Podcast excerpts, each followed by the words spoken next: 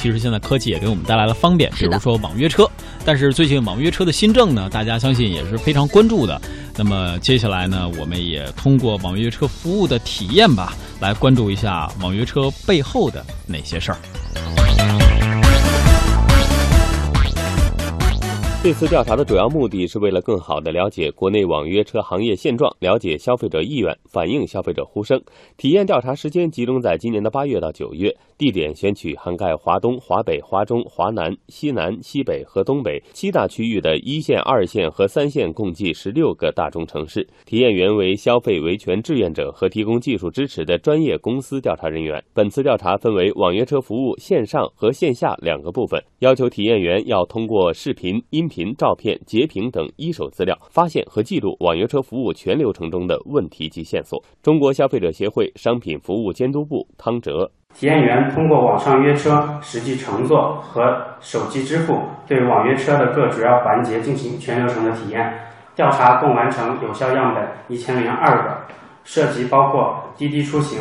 含快递打车、呃优步、神州专车、易到用车和其他品牌，包括滴滴、呃包括滴答拼车、哒哒拼车、天天用车等，目前网约车市场上主要的平台和品牌。中消协向媒体展示了部分体验员体验过程的音视频和证据截屏等。你说呗，我开上车了。啊，那不办那算了吧，问一下，他的纸箱送到了，弄了，纸箱。哦，那纸箱送到了，不让那纸箱。汽车备载呢？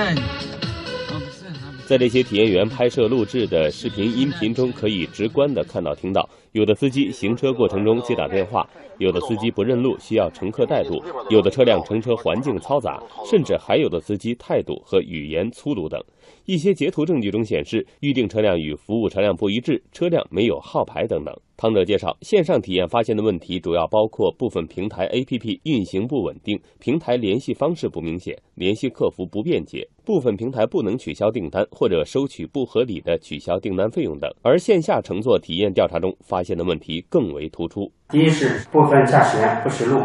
绕路情况时有发生；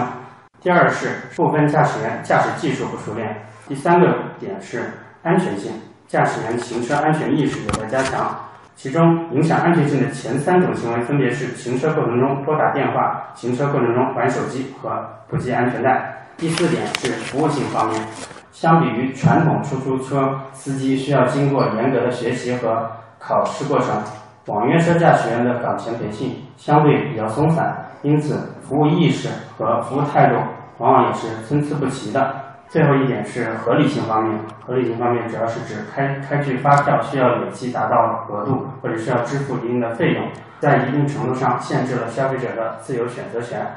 康哲表示，这些问题不同程度地侵害了消费者的合法权益，有些甚至违反了消费者权益保护法。针对以上发现的问题，中消协对政府及政府相关部门提出了意见建议。中国消费者协会商品服务监督部主任皮小林。从制度层面建立健全法律法规，引导网约车行业健康有序发展。有关部门要对网约车这一新兴业态转变管理思路，理顺和传统的出租车行业的关系，将交通事业规划和治理方案融入城市的综合治理发展大局。各地政府要因地制宜，积极听取专家学者、从业人员以及广大消费者的呼声和愿望。为出租车行业和网约车行业的发展构建差异化生态空间。中消协同时也希望网约车平台和服务从业人员落实相关政策法规，切实履行平台审查职能和义务，严格遵守相关法律法规。对侵害消费者合法权益的情况要零容忍，杜绝店大欺客现象。